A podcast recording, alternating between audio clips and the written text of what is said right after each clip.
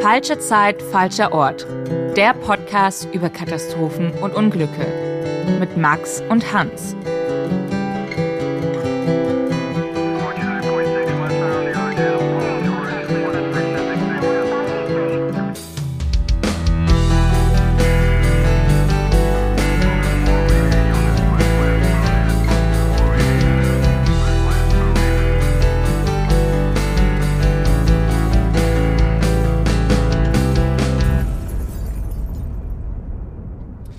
Herzlich willkommen bei dieser Folge von unserem Podcast mit mit Max und Hans. Ja, wir freuen uns, dass ihr wieder dabei seid bei einer neuen Folge. Wir sind zwei Nerds, die sich wieder einmal mit äh, Katastrophen, mit Unglücken, ähm, mit Unfällen beschäftigen wollen in den nächsten gut 40 Minuten. Ähm, wir machen das nicht als äh, Journalisten. Wir ähm, haben im echten Leben ganz andere Berufe, aber äh, wir sind kleine Nerds und äh, interessieren uns für all, all diese Katastrophen und Unglücke. Genau, und, und, wollen da alles drüber wissen und euch dann davon erzählen. Genau, und ähm, so soll es auch in dieser Folge sein. Ähm, da werde ähm, ich einen Fall präsentieren. Ich habe eine Katastrophe recherchiert, die ähm, viele wahrscheinlich auch noch im Kopf haben, weil es nicht ähm, noch nicht so lange her ist. 2009 und es geht um einen Flugzeugabsturz, um ähm, den Absturz von Air France Flug 447. Genau, und da bin ich besonders gespannt drauf, denn ähm, ich glaube, wenn ich so zurückdenke, bei dem Fall, da war ich so ja um die 20 und ähm, das war so einer der ersten Fälle, wo ich mal, mich mal so richtig eingegraben habe. Vielleicht, ähm, wenn ich das gerade so sage, vielleicht war das so einer der ersten Fälle, der mich hier äh, jetzt 13 Jahre später zu diesem Podcast geführt hat letztendlich, weil ich da ähm, es so spannend fand, dass so eine etablierte Airline mit so einer guten Reputation für Sicherheit, für alles andere wie Air France da auf einmal ein Flugzeug verlieren kann. Und das hat mich damals so ähm, ja, erstaunt und fasziniert, dass ich da, wenn ich so zurückblicke, so einer, wahrscheinlich einer der, wenn nicht sogar der erste Fall war, wo ich einfach mal so wirklich, wirklich tief verstehen wollte, was ist da eigentlich genau passiert. Ja, ging mir ähnlich. Also ich finde gerade, weil es ähm, Air France ist eine Airline, die sehr alt ist, die eine sehr lange Tradition hat und auch wirklich einen guten Ruf und ein gutes Image hat. Bis heute auch noch, muss man auch mhm. sagen. Und ähm, es war ähm, auf der Route von Brasilien äh, nach Paris. Auch das ist was, was ähm, sich ja wahrscheinlich jeder irgendwie vorstellen kann. Ähm, man war irgendwie im Urlaub, Work and Travel, ja. irgendwie so. Also es ist nichts, wo man sagt, das ist mega exotisch am ganz anderen Ende der Welt. Und ich fand den Fall deshalb auch total spannend, ja. Ja, genau. Und deswegen bin ich besonders gespannt auf den Fall, den du heute mitgebracht hast. Und äh, Max, nimm uns, nimm uns doch nochmal mit dahin, als es passiert ist. Es ist die Geschichte von Christine und Fernando Schnabel. Beide leben seit Jahren mit ihren beiden Kindern, dem fünfjährigen Sohn Philipp und der dreijährigen Tochter Celine, in Rio de Janeiro. Sie stammen aber ursprünglich aus Schweden. Jedes Jahr fliegen sie für ein paar Wochen nach Südschweden, besuchen dort ihre Verwandten und Freunde. Beide Eltern haben aber Flugangst. Ihnen ist nicht wohl auf diesem langen Flug von Brasilien nach Europa. Und deshalb treffen sie bei jedem Flug eine Vorsichtsmaßnahme. Sie fliegen immer getrennt. Mutter und Sohn in einem Flugzeug, Vater und Tochter in einer anderen Maschine. Falls ein Flugzeug abstürzen sollte, dann überlebt immerhin ein Teil der Familie. Das kann man als Aberglaube abtun, als übertrieben oder übervorsichtig, aber Familie Schnabel hält daran fest. Und so machen sie das auch am 31. Mai 2009. Vater Fernando sitzt mit Tochter Celine bereits in einem Flugzeug nach Paris. Dort wollen sich beide Familienteile wieder treffen und dann zusammen weiter nach Schweden fliegen. Während Vater und Tochter also schon unterwegs nach Europa sind, warten Mutter Christine und Sohn Philippe auf dem Flughafen von Rio de Janeiro gerade auf das Boarding für Air France Flug 447. Um 19.03 Uhr hebt der Airbus A330 der Air France ab, Ziel Paris Charles de Gaulle. Neben Christine und Philipp Schnabel sind noch über 200 weitere Gäste an Bord. Viele sind auf dem Rückweg nach Hause nach einem Urlaub in Südamerika, andere hatten geschäftliche Termine in Brasilien oder möchten zur Familie nach Europa.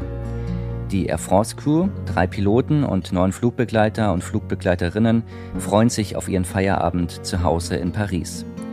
Sie servieren den Fluggästen noch das Abendessen und verteilen Decken und Kissen für den langen Nachtflug.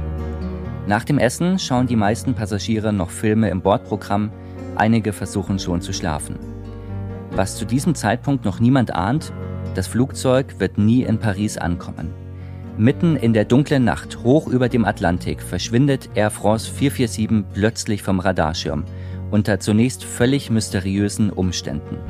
Die Piloten haben nicht mal einen Notruf abgesetzt. An diesem 31. Mai 2009 werden die schlimmsten Befürchtungen der Familie Schnabel brutale Gewissheit. Auf dem Flughafen in Paris warten Vater und Tochter vergeblich. Wow, das ist wirklich gruselige Vorstellung. Da halt auch, also ich, ich kannte die Geschichte vorher gar nicht von dieser Familie, die, ähm, die sich da dieses Arrangement hatte, die Flüge zu teilen.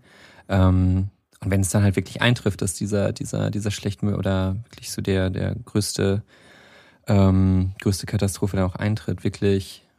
Ja, das ging ähm, damals ziemlich durch die Presse, das Schicksal dieser Familie. Mhm. Ähm, und ich fand das auch, als ich das jetzt nochmal recherchiert habe, ähm, ja wirklich brutal. Also allein, dass diese Familie schon diese Vorsichtsmaßnahme trifft, das war für mich auch, also ich habe überhaupt keine Flugeangst, ich mache mir da irgendwie überhaupt keine Gedanken, mhm. wenn ich ins Flugzeug steige. Ich weiß nicht, wie es bei dir ist. Es ist irgendwie so, ja, so normal zu fliegen. Starten und landen mag ich nicht. Nee? Nee, der ja. Rest ist in Ordnung, aber starten ja. und landen. Ja, aber du fliegst jetzt ja nicht irgendwie getrennt, wenn du Nee, das stimmt, das stimmt. Also, ähm, ja, und dass dann genau diese Familie, die ähm, so vorsichtig ist und an, an das denkt, dass es dann genau diese Familie auch trifft mit äh, dieser Katastrophe. Ja, Wahnsinn. Und ähm, ja. ja. das muss ja auch furchtbar sein, wenn du ähm, als Vater, du stehst mit deiner Tochter in Paris und dann hast du diese Ankunftstafel mit dem Flug, mit der Flugnummer. Du weißt ja, in welcher Maschine die sitzen. Und ähm, Erst steht dann ähm, verspätet, delayed ähm, an dieser Anzeigetafel, da machst du dir noch keine Gedanken. Und ähm, es bleibt bei dem Delayed oder irgendwann ähm, steht da gar nichts mehr. Mhm. Das ist dann auch oft so, dass die Airlines da gern, äh, die, die Flughäfen auch nichts mehr anzeigen und nur noch die Flugnummer da steht und ähm, ja, keine weitere Info. Und ja, muss, muss, muss furchtbar sein. Eine ja. furchtbare Vorstellung. Auf jeden Fall. Und wie du gesagt hast, ähm, das Flugzeug quasi mehr oder weniger verschwunden erstmal. Also gab es denn ähm, irgend, irgendwelche Besonderheiten bei dem Flug, dass man, weiß ich nicht, dass es vorher bereits Probleme gab, irgendwas, wo sich schon abgezeichnet hatte, dass es da Probleme geben könnte? Nee, überhaupt nicht. Und das macht diesen Fall auch in meinen Augen total spannend, weil es kommt wirklich von einem Moment auf die andere zur Katastrophe. Man ähm, muss sagen, Air France ist, wir haben es gesagt, eine wirklich etablierte Airline, gutes Image, äh, hohe Sicherheitsstandards. Das Flugzeug, die Maschine, dieser Airbus A330 war in völlig normalen Zustand. Die Piloten waren sehr erfahren. Auch diese Route von äh, Rio de Janeiro nach Paris war Alltag, der lange Nachtflug. Nichts hat irgendwie vor dem Start darauf hingedeutet, dass dieses Flugzeug nie in Paris landen wird. Was man sagen muss, auf dieser Route liegt eine berühmt-berüchtigte Wetterzone. Piloten kennen das. Die, unter Piloten sagt man Teufelsküche dazu. Mhm. Das ist, ähm, der offizielle Name ist ein bisschen komplizierter. Innertropische Konvergenzzone. Das ist eine Zone, die liegt in der Nähe vom Äquator. Mhm. Und da treffen sich die beiden Passatwinde von beiden Erdhälften aufeinander. Und das bedeutet dann oben in der Luft, dass es da immer wieder zu richtig heftigen Unwettern kommt. Es gibt da auch zum Teil richtige Temperaturunterschiede. Und ähm, da türmen sich immer richtig gewaltige Gewitterwolken auf. Und so war es auch an diesem 31. Mai, als die Maschine eben auf dieser Route unterwegs war. Und die, ähm, was, wenn man sich das nochmal so ein bisschen vorstellen muss, da treffen diese, wie gesagt, diese Passatwinde aufeinander. Also es sind dann wirklich so extreme Wetterzustände auch. Also wirklich dann Regen, Eis, Schnee, also, Unwetter. Genau, was es so ähm, tricky macht, ist, dass sich dieses Wetter da oben sehr schnell ändern kann. Also diese Luftschichten, die da aus beiden Erdhälften zusammenkommen, die sorgen dann dafür, dass die Temperaturen einerseits sehr schnell steigen können, aber auch wieder sehr schnell fallen können. Das geht oft in Minuten. Und all das mit den damit verbundenen ähm, ja, was dann so mitkommt. Also Regen, wenn es kälter wird, wird aus Regen auf einmal Schnee, es kommt Eis runter, es blitzt immer wieder ähm, und dann hört das wieder auf. Ein paar Minuten später gibt's keine Blitze mehr, nur noch so ein Grollen vom Donner Und ähm, man merkt das übrigens auch im Funkverkehr. Da rauscht und knistert es dann auch immer, wenn die Flugzeuge in diesem Gebiet unterwegs waren, ähm, weil dieses ganze Wetterphänomen da so Einfluss hat auf den Funkverkehr. Und wenn man sowas weiß, also es scheint ja gut bekannt zu sein, ähm, gibt es dann nicht irgendwie eine Möglichkeit, einfach drum, drum herum zu fliegen, dieses ganze Gebiet zu meiden bei diesen Flügen? Also es klingt jetzt dramatischer, als es ist. Für die Piloten mhm. ist das tatsächlich Alltag auf dieser Route. Mhm. Das, ähm, das weiß man, die sind dafür ausgebildet. Deshalb waren die auch ja völlig entspannt erstmal. Das war für die nichts Ungewöhnliches. Ähm, und das Problem ist, wenn man einen Umweg fliegt, das wäre natürlich theoretisch möglich, aber dann braucht man eine längere Strecke, man braucht mehr Zeit und das hätte mit einer Tankfüllung quasi äh, nicht gereicht. Ja, man hätte einen Zwischenstopp ähm, machen müssen und das ist natürlich wirtschaftlich ähm, ja total blöd, das zu machen und natürlich auch für die Passagiere, die wollen ja möglichst schnell in einem Stück nach Hause fliegen und Air France ist dann natürlich auch in Konkurrenz mit zig anderen Airlines, die jeden Tag von Südamerika nach, Europa fliegen. Mhm. Ähm, insofern, dieses Wetterphänomen ist bekannt, das kennt man, die Piloten sind da ausgebildet für und ähm, auch bei Air France 447 an diesem Tag war das erstmal nichts Neues, nichts Ungewöhnliches. Und also das heißt, genau, also im Grunde genommen eigentlich so Business as usual für die Piloten, für die Maschine, für die Airline. Ähm, was, ist, was ist dann genau passiert, dass es zu dieser Katastrophe gekommen ist, wenn es eigentlich jetzt erstmal so keine, keine besonderen Schwierigkeiten oder Vorkommnisse gab vorher? Also da kommen zwei Faktoren dann zusammen, die zu dieser Katastrophe geführt haben. Das ist einerseits Technik, andererseits aber auch ja, in gewisser Weise menschliches Versagen oder zumindest menschliche Überforderung. Da kommen wir später nochmal genauer darauf zurück. Als es ähm, losgeht, als sich so die Kette dieser Katastrophe anbahnt, sind ähm, beide Co-Piloten alleine im Cockpit. Der Pilot, der Kapitän, der ruht sich aus. Auch das muss man an dieser Stelle sagen, ist völlig normal. Auf so einer Langstrecke teilen sich drei Piloten die Strecke auf, weil es auch einfach zu lang ist und die müssen ja auch alle Ruhe- und Pausenzeiten einhalten. Und ähm, der Kapitän als Dienstältester hat natürlich auch immer das Anrecht zu entscheiden, wann er in die Pause gehen möchte. Hat sich entschieden, das dort an diesem Moment zu machen. Der liegt also in äh, seiner Kabine neben dem Cockpit, hinter dem Cockpit, ruht sich aus, schläft und die beiden Co-Piloten sind alleine im Cockpit. Und man merkt dann auch im Funkverkehr hinterher, dass denen so langsam nicht mehr so ganz wohl war mhm. ähm, bezüglich dieses Wetterphänomens. Die kennen das natürlich, aber es ist an diesem Tag besonders heftig. Ähm, es schaukelt schon, es gibt die ersten Turbulenzen und kurz vor Erreichen der Wetterzone geben sie auch der Kabinencrew, die hinten an Bord ist, auch die Anweisung, sie sollen den Service erstmal einstellen, mhm. sie sollen sich selbst hinsetzen, sich anschnallen, ähm, weil es eben zu Turbulenzen kommen kann. Damit der ja, klar, es ja auch, kann auch gefährlich werden, wenn dann irgendwie Getränke essen, was genau. auch immer durch die Kabine fliegt. Ist aber auch ähm, Standard, Standard. Genau, also hat Standardprozedur. Viele ne? auch schon mal ja. erlebt, dass der Service wieder eingestellt wurde und dann hinterher aufgenommen wurde, wenn es wieder ruhiger ist. Also auch die Kabinencrew war an dieser Stelle noch nicht beunruhigt. Die Piloten, die waren ein bisschen angespannt. Das war natürlich jetzt, ähm, der Autopilot fliegt, ähm, aber sie sehen ja auch auf ihren Radarschirm, wo sie dahin fliegen, was noch auf sie zukommt. Sie waren zumindest relativ wach, hellwach würde ich wahrscheinlich sagen, ähm, und ja, haben, waren einfach so ein bisschen, bisschen angespannt schon. Mhm. Was, was, was passiert dann, Max?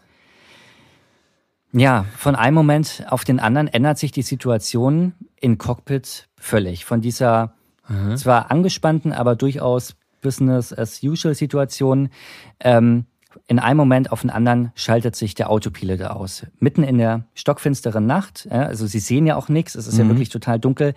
Ähm, Sie lehnen sich entspannt zurück, weil der Autopilot fliegt, geht jetzt aber von einem Moment auf den anderen erstmal aus. Wo, wo befindet sich das Flugzeug zu dem Zeitpunkt so etwa? Also es ist auf dem, mitten auf dem Atlantik, mhm. aber es ist noch, wenn du es dir auf der Karte anschaust, noch relativ nah an der ähm, südamerikanischen Küste. Mhm. Sie haben noch nicht so viel Strecke gemacht, aber auch viel zu weit, um jetzt irgendwie umzudrehen okay, oder, so. Also ja. ist, sie sind mitten über dem Atlantik, ja. unter ihnen ist, ist nur Wasser. Ja. ja, und die Frage ist natürlich, warum hat sich der Autopilot ausgeschaltet, ja. ja. Das, weil im, so ein modernes Flugzeug, also im Grunde genommen, das ist ja so die Sache, sobald so ein Flugzeug in der Luft ist oder ab, sobald es abgehoben ist, wird es ja eigentlich im Großen und Ganzen vom Autopiloten gesteuert. Genau, das ist auch so vorgesehen. Also Start und Landung machen die Piloten selbst und sobald sie ähm, das erledigt haben, fliegt der Autopilot. Genau. Ja. Das war eine Airbus-Maschine A330, fliegt heute noch, ist ein absolut modernes, neues Flugzeug, muss man sagen ähm, hat sich bewährt, fliegt seit ja, Jahrzehnten, muss man sagen, ohne dass es da auch vorher Auffälligkeiten ja. gab. Ja, und man hat hinterher dann rausgefunden, dass die Geschwindigkeitssensoren, die haben unterschiedliche Messwerte mhm. geliefert. Und damit kann der Autopilot nicht umgehen. Der ist verwirrt. Der eine Sensor sagt, wir fliegen so schnell, der andere sagt, wir fliegen mhm. so schnell. Und aus diesen beiden Messwerten ist der Autopilot nicht mehr schlau geworden und hat dann gesagt, nee, das, damit kann ich nicht arbeiten. Ich schalte mich mal ab die Piloten sollen jetzt erstmal wieder von Hand fliegen. Und das heißt, in dem Moment, ähm, Autopilot ist abgeschaltet, die Piloten übernehmen, müssen wieder jetzt wirklich komplett manuell halten, was ja auch nicht, ähm, ich sag mal in dem Sinne jetzt nicht ungefährlich ist, weil, weil dann muss ja wieder auch, auch geschaut und wenn, wenn es schon, wie man dann später wusste, bekannt wurde, Sensoren fallen aus, dass es auch wieder auf Sicht fliegen und so weiter. Genau, also das war jetzt die Situation im Cockpit. Erstmal ungewöhnlich, aber noch nicht so äh, krass beunruhigend für die Piloten. Aber innerhalb von ja, wirklich wenigen Minuten, muss man sagen, entwickelt sich totales Chaos im Cockpit, weil nicht nur die Geschwindigkeitsanzeigen sind auf einmal kaputt, das merken die Piloten auch noch selbst, dass diese Werte da überhaupt nicht zusammenpassen. Auch andere Messinstrumente und Systeme, die gehen plötzlich nicht mehr richtig. Zum Teil zeigen die völlig widersprüchliche Angaben an. Die Piloten sind völlig überfordert, wissen überhaupt nicht mehr, was das Flugzeug eigentlich genau macht, welchen Anzeigen sie noch vertrauen können, welche falsch sind und können auch überhaupt nicht deuten, warum das auf einmal so ist. Das ist ja auch so eine Sache, die man sich als jemand, der sich da nicht mit auskennt, auch nur schwer vorstellen kann. Also, oder wie man, was man sich wirklich ins Gedächtnis rufen muss, wenn man da so über dem Atlantik ist, man hat im Grunde genommen, und dann auch noch bei Nacht, man hat einfach nur schwarz um sich herum. Also es ist einfach nur reine Dunkelheit.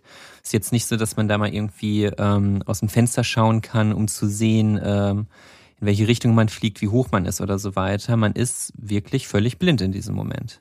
Ohne, ohne, äh, ohne, ohne Systeme quasi. Genau, also ähm, das ist auch normal, es ist dafür mhm. ähm, gedacht, dafür sind diese ganzen ähm, äh, Instrumente und Systeme ja da, weil du nachts in der stockfinsteren Nacht auch einfach nicht einschätzen kannst, was macht dein Flugzeug jetzt. Ne? Mhm. Ne? Ähm, und dafür sind diese Instrumente da. Und ähm, wenn die natürlich auf einmal Dinge anzeigen, die überhaupt nicht logisch sind, die sich auch zum Teil widersprechen mit anderen Dingen, die dir angezeigt werden, ähm, dann ist das natürlich auch für die beiden Piloten, die jetzt gerade noch im Cockpit sind, eine totale Stresssituation. Ja. Das heißt, jetzt in dem Moment ist es so, ähm, du hattest gesagt, die sind, ähm, da sind Sensoren vereist, diese Genau, also die sind eingefroren, weil die Sensoren, die sind ja draußen am Flugzeug mhm. dran. Und ich habe ja vorhin erwähnt, diese krasse Wettersituation dort. Ne? Also mal kommt Schnee, mal Eis, ähm, dann wird's wieder ein bisschen wärmer, dann wird's wieder kälter. Und die haben dafür gesorgt, dass ähm, diese Sensoren komplett vereist sind. Und dadurch konnten die auch überhaupt nicht mehr richtig funktionieren und haben deshalb völlig falsche Werte geliefert, völlig falsche Dinge angezeigt. Also zum Beispiel zeigen Instrumente zum Teil jetzt an, dass das Flugzeug an Höhe verliert, also dass es sinkt. Aber das tut das Flugzeug in Wirklichkeit gar nicht. Aber die Piloten selbst merken das in diesem Moment gar nicht. Sie können überhaupt nicht einschätzen, was da gerade los ist. Und genau, sie haben ja eigentlich gar keine andere Chance, als ihren Instrumenten zu glauben. Und ja, dementsprechend reagieren sie ja auch auf die falschen Anzeigen, richtig? Genau, weil sie wissen nicht, was los ist. Sie, sie wissen ja auch nicht, dass es vereist ist. Auf die Idee kommen sie nicht. Und der Co-Pilot, der gerade steuert, der reißt die Maschine dann nach oben, weil obwohl, die, obwohl es eigentlich gar nicht nötig ist, richtig? Es ist nicht also nötig, wirklich, genau. Ja. Die, aber die Anzeige gibt vor, das Flugzeug sinkt. Also will er das Flugzeug natürlich logischerweise wieder nach oben ziehen. Mhm. Ähm, und das ist eigentlich so jetzt der der Fehler, der diese Katastrophe dann wirklich unumkehrbar in Gang setzt. Ähm, weil die Nase des Fliegers vorne jetzt viel zu steil nach oben ragt. Mhm. Ähm, also er hat jetzt aus eigentlich aus dem normalen Flug hat er jetzt nach oben gezogen und das Ding, das, das Flugzeug geht jetzt steil nach oben. Einfach. Genau. Und weil die Anzeige ihm ja weiter suggeriert, das Flugzeug sinkt, will er natürlich immer weiter mhm. dagegenhalten, zieht es immer weiter nach oben und die Nase ist jetzt viel zu steil nach oben. Und jetzt passiert das, was in der Luftfahrt in der Fliegerei so am gefürchtetsten ist und am gefährlichsten. Es kommt zu einem sogenannten Strömungsabriss. Strömungsabriss, das bedeutet, also der, die Strömung ist ja, ne, also Flugzeuge halten sich in der Luft durch die Strömung, die unter und über den, äh, den Flügeln hinweg gleitet. Und bei so einem Strömungsabriss bedeutet ja wirklich, das Flugzeug verliert den kompletten Auftrieb, der Auftrieb, den, den das Flugzeug in der Luft hält. Genau, und genau das passiert jetzt. Das Flugzeug, diese Air France-Maschine verliert den Auftrieb und das musst du dir dann so vorstellen, das Flugzeug kippt nach vorne und ja, fällt Richtung Boden. Und wenn es erstmal zu diesem Strömungsabriss kommt, wenn dieser Auftrieb erstmal verloren ist, dann ist es für Piloten ganz schwer, das Flugzeug aus diesem Fall nach unten wieder nach oben zu ziehen und irgendwie wieder die Kontrolle darüber zu bekommen. Und genau das passiert jetzt auf diesem Air France-Flug. Ja, mitten in der Nacht. Und die Piloten im Cockpit, die verstehen in diesem Moment aber gar nicht, was da gerade passiert. Man hat später die Möglichkeit, dass man den Stimmrekorder, den konnte man bergen und kann dann die letzten Minuten eben nachhören, was im Cockpit gesprochen wurde, exakt auf die Minute. Und das ist ziemlich eindrücklich. Man kann das auch bei Wikipedia übrigens auch nachlesen, ähm, wirklich sekundengenau, was die Piloten da sagen. Und man merkt, dass die Piloten völlig chaotisch, völlig von in diesem Stresslevel reagieren und ähm, ja, völlig falsch reagieren, ähm, weil sie immer noch lange glauben, dass sie sinken und die Maschine immer weiter nach oben ziehen und ähm, die dann natürlich diesen Strömungsabriss ja noch, noch weiter befeuern. Mhm. Und ähm, es ist ja, ich habe gesagt, ohnehin schon schwer, das Flugzeug dann wieder zu stabilisieren.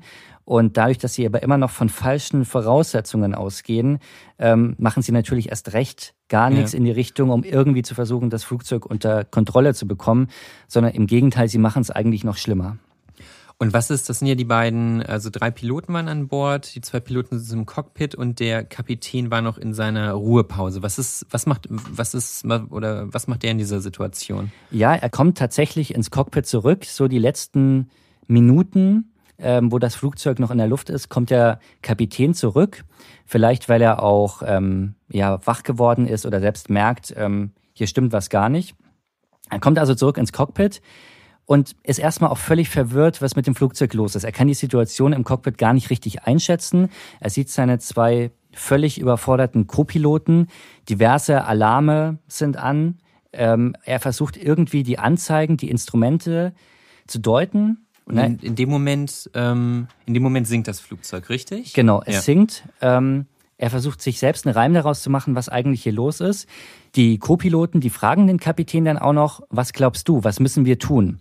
Und der Kapitän antwortet, nun, ich weiß es nicht. Hm. Also das ist alles auf dem, auf dem Stimmrekorder drauf. Genau, wow. das kann man später alles ja. nachhören und das sind total dramatische letzte Minuten, weil man hört, dass da drei Piloten sind, die völlig die Kontrolle über ihre Maschine verloren haben. Mit 200, 250 Menschen an Bord. Mit, mit ja. 200 Leuten an Bord. Ja, 200, ja. Mitten in der Nacht und die auch einfach bis zuletzt nicht wissen, was gerade los ist und deshalb auch erst recht nicht wissen, wie sie aus dieser Situation rauskommen. Und ein Co-Pilot, der sagt zum Kapitän, drei Minuten vor dem Aufprall auf dem Wasser, sagt er noch, wir haben die Kontrolle über das Flugzeug völlig verloren. Das ist vollkommen unverständlich. Wir haben alles versucht. Hm. Und man merkt daran, dass ihnen wirklich bis zuletzt auch nicht klar war, was da gerade ja. los ist. Was hätten, was hätten ihr in der Situation machen können? Sie hätten versuchen können, das Flugzeug nach oben zu ziehen. Ja. ja dazu hätten sie aber natürlich wissen müssen, dass sie sinken. Ja. Und man hört auch, dass es ähm, in den letzten, also wirklich unmittelbar vor dem Aufprall, hört man auch noch auf dem Stimmrekorder, dass ein Co-Pilot sagt, wir schlagen auf, wir schlagen mhm. auf. Es ist ihnen klar und sie wissen aber auch in dem Moment, ähm, es ist auswegslos. Ja. Und ähm, ja, um 2.14 Uhr nachts sendet dann die Maschine auch das letzte Lebenszeichen und das wird dann der Moment gewesen sein, wo es auf ja, dem, auf, auf dem Wasser aufschlägt. Genau, ja. auf dem Atlantik. Alle 228 Passagiere, alle Besatzungsmitglieder sterben. Wow. Und dadurch, dass die Piloten ja auch überhaupt nicht wissen, was Sache war, haben sie auch vorher keinen Notruf abgesetzt. Also es ist auch mhm. wirklich völlig von einem Moment auf den anderen von den Radarschirmen verschwunden. Sie haben keinen Mayday abgegeben, keinen Notruf. Es ist plötzlich verschwunden. Wow. Es hat ja auch wirklich dann einige Tage auch gedauert, bis man überhaupt auch richtig was gefunden hat oder auch den Flugschreiber zu bergen und so weiter. Ich glaube, die ähm, äh, brasilianische Marine war da in den, in den Gewässern und es hat ja wirklich einige Tage gedauert, um sie überhaupt zu finden in ja auch riesige Gebiete mit Strömung und so weiter. Ja, und das war auch, ähm, man muss sich auch vorstellen, Angehörige haben in Paris auf dem Flughafen gewartet. Die Maschine wäre vormittags gelandet. Ähm, und ja, man wusste ja nicht, was los war. Ne? Also ähm, vielleicht ist es irgendwie notgelandet, zwischengelandet. Es hat wirklich Tage gedauert, bis man auch die ersten Trümmerteile dann gefunden hat. Ähm, ja, und es waren, waren dramatische Stunden auch danach. Und dadurch, dass es überhaupt kein Lebenszeichen gab, davor konnte man noch überhaupt nicht einschätzen. Ne? Wurde es vielleicht entführt? Gab es äh, Terrorismus, ja. einen technischen Defekt? Und alle anderen Flugzeuge auf der Route hatten ja auch kein Problem. Also das ja, kam aus, ja, völlig aus dem Nichts ist dieses Flugzeug, diese große Air France-Maschine verschwunden. Ein, ein Fall, an, an den ich da denken muss, der so ein bisschen, finde ich, eine ähnliche Richtung geht, äh, wo Piloten im Grunde genommen mit den Signalen kämpfen, die ihnen ihr Flugzeug gibt, ist hier Helios 522. Den besprechen wir in einer anderen Folge, wo es ja auch in eine Richtung gab, wo Piloten die Signale ihres Flugzeugs missverstanden haben, was letzten Endes dann auch oder eine, eine Rolle darin gespielt hat, dass die Maschine abgestürzt ist. Und dieses, ähm, diese Kommunikation, ich sag mal, zwischen, zwischen den Piloten und der Maschine, aber auch zwischen den Piloten, das ist ja ein ganz besonders wichtiger Punkt hier bei diesem Fall auch. Ja, also man hat hinterher dann auch ähm, das Ganze untersucht und da hat sich dann auch ein deutscher und ein französischer Forscher, die haben sich ähm, bei diesem Fall nur mit der Kommunikation der Piloten und den Abläufen im Cockpit beschäftigt. Und ähm, die sagen was ganz Interessantes. Ähm, dass Menschen grundsätzlich ein Problem haben im Umgang mit hochautomatisierter Technik. Und so ein Airbus-Cockpit ist natürlich voll mit Computern, das ist ähm, voll automatisiert. Und die Piloten sind daran aber so gewöhnt, dass sie gar keine kritische Distanz mehr haben zu diesem Bordcomputer. Also die vertrauen dem quasi blind. Das geht ja auch immer gut. Also das ist ja auch ihr Job und da sind sie auch drauf trainiert. Aber gerade in einer Stresssituation, und das war es ja bei diesem Air France Flug 447 so, ähm, haben die Piloten völlig fixiert auf diese Bordcomputer geschaut, die ihnen völlig falsche Anzeigen geliefert haben, anstatt vielleicht in Ruhe zu überlegen, kann das sein? Macht das Sinn, wenn die Anzeige sagt das, die Anzeige sagt das? Das passt hier irgendwie nicht zusammen. Ähm, irgendwie stimmt das hier nicht. Aber das haben die Piloten nicht gemacht, nach dem, was man vom Stimmrekorder ja auch gehört hat, sondern sie haben sich völlig darauf fokussiert, was ihnen angezeigt wird und haben versucht, das irgendwie zu deuten. Das ist natürlich natürlich jetzt dieser, der nüchterne Blick der Forscher mhm. hinterher ähm, ist natürlich was anderes, wenn man in, in dieser Situation ähm, selbst ist. Aber finde ich einen ganz interessanten Punkt, das nochmal ja, sich anzuschauen. Ich finde es ähm, tatsächlich sehr, sehr spannend. Ich habe da auch, ähm, ich habe mich tatsächlich auch einigermaßen mit diesem ganzen Bereich mal auseinandergesetzt. Ähm, ich habe nicht mal auch ein äh, Semester im Bereich äh, Mensch-Medien-Interaktion studiert in Seattle, wo Boeing ja auch äh, ja. ein oder ein, ich glaube, die sitzen ja in Chicago und in, in Seattle. Ja. Und das heißt, ähm, da in dem, an der Uni waren auch immer wieder dann Boeing-Leute. Viele von den Studenten sind später zu Boeing gegangen äh, aus diesem Mensch-Maschinen-Interaktionsbereich und es, wir hatten dann halt auch mal Forscher von, von Boeing beispielsweise aus diesem Bereich da. Ja, das, das stelle ich mir spannend vor. Genau, also es war auch wirklich sehr, sehr spannend, wo die ja natürlich auch dann erzählt haben, was man überhaupt nicht auf dem Schirm hat, also auf wie viele, und ich denke, es zeigt auch, wie komplex dieser ganze Bereich ist und dass trotz dieser vielen Forschung, viele angewandten Forschung in dem Bereich, dann halt auch ähm, nicht alle Situationen abgedeckt werden können. Also es wird natürlich viel ähm, mit Simulationen und so weiter gearbeitet, aber so ein Fall dann halt auch eben, äh, in diesem Fall waren es dann ja die zum Beispiel diese vereisten Sensoren.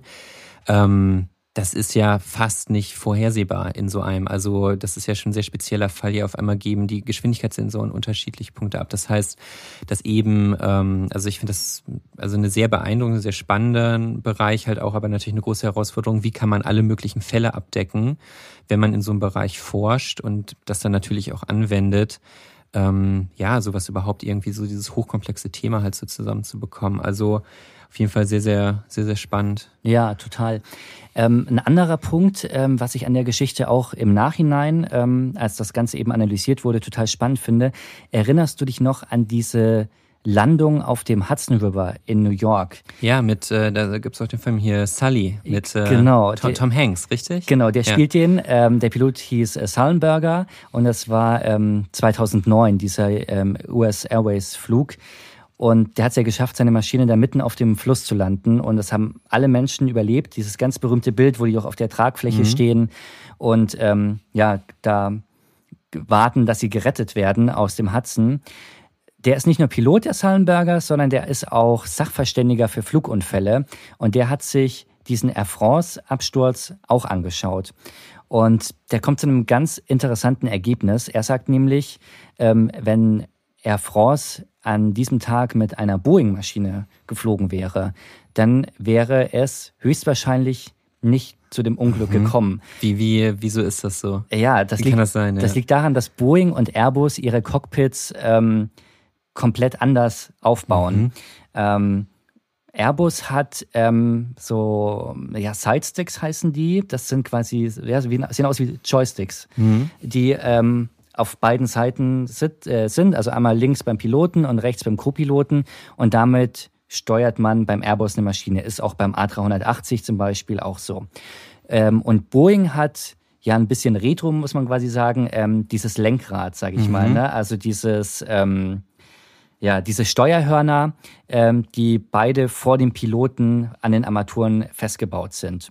Und ähm, das Interessante ist, dass bei Boeing, wenn sagen wir mal, links der Pilot fliegt und er dreht dieses Steuerhorn, dann bewegt sich das rechte Steuerhorn auf Co-Pilotseite auch mit. Das ah, heißt, okay, ja. ja. das heißt, der ähm, Co-Pilot kann immer sehen, was der Pilot links von ihm gerade macht. Quasi komplett äh, synchronisiert, dadurch, dass das mechanisch zusammenhängt. Genau. Und bei Airbus ist es so, dass diese Joysticks erstmal schwer einsehbar sind vom mhm. anderen Platz, ne? weil du erstmal, der, der ist ja so direkt links an der Wand von dem jeweils Fliegenden und die bewegen sich nicht mit. Also du kannst so nicht sehen, ähm, was der links von dir gerade mit dem Joystick macht, weil deiner bleibt immer in der in der neutralen genau. Position. Und ähm, man merkt eben, wenn man sich diesen Stimmrekorder anguckt bei dem Air France-Flug, ähm, dass die Piloten überhaupt nicht wussten, was jetzt gerade der andere macht. Also ähm, man merkt auch, äh, man hört an den Stimmen, der eine sagt, zieh hoch, wir sinken, der andere sagt, nee, äh, wir steigen. Mhm. Und das wäre, sagt Zallenberger, aufgefallen in einer Boeing-Maschine, weil man hätte ja gesehen, wie sich dieses Steuerrad ähm, dreht, ja, oder dreht. bewegt, ja. Ja, genau. Und ja, fand ich total interessant, dass, ähm, dass das ein, auch ein Grund für diesen ähm, Unglück, für, dieses, für diesen ähm, Absturz gewesen sein könnte, ist einfach die grundlegende Architektur dieses Airbus-Cockpits. Ähm, und auch als der Kapitän, der dann aus seiner Ruhepause kommt, kurz vorm Absturz, ähm, der merkt erst 48 Sekunden vor dem Aufschlag, ähm, dass hier was völlig falsch läuft, ähm, weil der Co-Pilot sagt, aber ich ziehe doch die ganze Zeit voll hoch, weil der Kapitän sagt, du musst hochziehen, ja, ja mach es. Aber er konnte das nicht sehen, weil dieser ähm, Joystick ähm, verdeckt war, ja. Und das hat auch dazu geführt, dass ähm, es so geendet hat. Vielleicht wäre es, sagt Zahlenberger, vermeidbar gewesen, wenn früher, wenn man, wenn die Co-Piloten früher gesehen hätten, was macht der andere, wenn der Kapitän früher die Lage gecheckt hätte, die Instrumente äh, gesehen hätte. Aber ist am Ende natürlich auch nur ähm, Spekulation und eine Theorie, finde ich aber ganz spannend. Ich, ja. Ähm, muss aber auch sagen, dass Airbus ähm, bei diesem Prinzip geblieben ist. Also auch alle neuen Maschinen, auch jetzt der ähm, A350 zum Beispiel, die haben alle dieses bewährte Joystick-Modell und auch viele Piloten mögen das total, weil sie sagen, sie können viel feinfühliger und mhm. sanfter mhm. diese Maschine steuern. Also ist durchaus auch ähm, beliebt, damit ähm, zu fliegen und hat sich bis heute auch nicht geändert. Was sich allerdings geändert hat, und das ist ja in der, in der Luftfahrt auch in der Regel so, dass nach solchen Katastrophen, nach solchen Unglücken ähm, gibt es ja oft große, schwerwiegende Änderungen halt auch, sei es irgendwie im Pilotentraining, bei technischen Neuerungen und so weiter und so fort, wo dann ja wirklich auf die Probleme, die zu dem Unglück geführt haben, hier zu dem Absturz, dann auch wirklich, ja, tatsächlich geändert werden, damit es nicht nochmal passiert. Was ja auch so eine Sache ist, ähm, das haben wir auch schon mal gesagt, wir wollen ja nicht, dass äh, unsere Zuhörerinnen und Zuhörer Angst vom Fliegen bekommen oder nee, sowas. Auf, auf keinen Fall. Und man muss eben sagen, dass auch aus jedem Unglück, nicht nur in der Luftfahrt, wird gelernt. Genau. Und wenn man in die Geschichte guckt, es hat sich immer was geändert und dieses hohe, den hohen Sicherheitsstandard, den wir heute haben, dieses Niveau, kommt ja auch daher, dass auch einfach schon leider viel passiert ist. Genau, also das ist ja auch so eine Sache. Wir haben uns ja ähm, die äh, Fälle, die wir hier in diesem Podcast besprechen, die sind ja auch eher so aus den letzten 30 Jahren, sage ich mal, so letzten 20 bis 30 Jahren.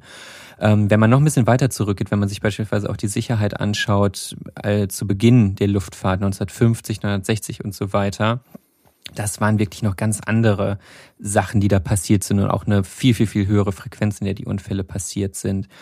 Und in diesem Fall war es ja so, also wenn äh, was hier als primärer Faktor identifiziert wurde oder technischer ähm, Faktor waren die vereisten Geschwindigkeitssensoren. Das sind so, das muss man sich vorstellen, das sind so kleine Röhren, so Pitot-Röhren werden die genannt. Das sind so Röhren, die ähm, entlang des, ähm, des ähm, Luft, der also quasi nach vorne ausgerichtet, kommt Luft rein und anhand des Luftdrucks wird dann, das ist ein bisschen kompliziert, aber wird dann berechnet, wie schnell das Flugzeug fliegt. Und was zum Beispiel nach diesem Air France-Unglück passiert ist, ist so, dass Airbus halt halt einmal ähm, eine, eine Anweisung herausgegeben, dass diese, dass eine andere Art von Geschwindigkeitssensor benutzt werden soll. Äh, was äh, schon mal wichtig ist, damit eben diese, dieser Fall nicht mehr passieren kann. Das wurde dann auch später nicht nur von Airbus, ähm, also es wurde nicht nur von Airbus gemacht, sondern es wurde dann auch später von der europäischen von der amerikanischen Luftfahrtbehörde quasi zur Pflicht gemacht, dass diese Nachrüstung passiert mit besseren Geschwindigkeitssensoren. Und ähm, gleichzeitig gab es eine Empfehlung, dass ähm, für zukünftige, und das ist jetzt schon zehn Jahre her, ähm, ich denke, dass, davon kann man ausgehen, dass das mittlerweile dem gefolgt wird, gab es eine Empfehlung, dass solche Geschwindigkeitssensoren so entwickelt werden, so designt werden, dass sie sich quasi selbst erwärmen. Also dass alle, dass so eine Vereisung, wie sie dort stattgefunden hat, einfach nicht mehr passieren kann, weil diese Sensoren sich selbst erwärmen, es kann sich kein Eis mehr bilden und dementsprechend können sie auch nicht mehr aufhören zu funktionieren. Ah, okay. Also man muss ähm, auch sagen, dass es seitdem auch kein bekannten Absturz oder Unglück mehr gab, wo vereiste Sensoren ähm, die Ursache waren. Was ich noch ähm, gelesen hatte, auch das fand ich ganz, ähm, ja, interessant.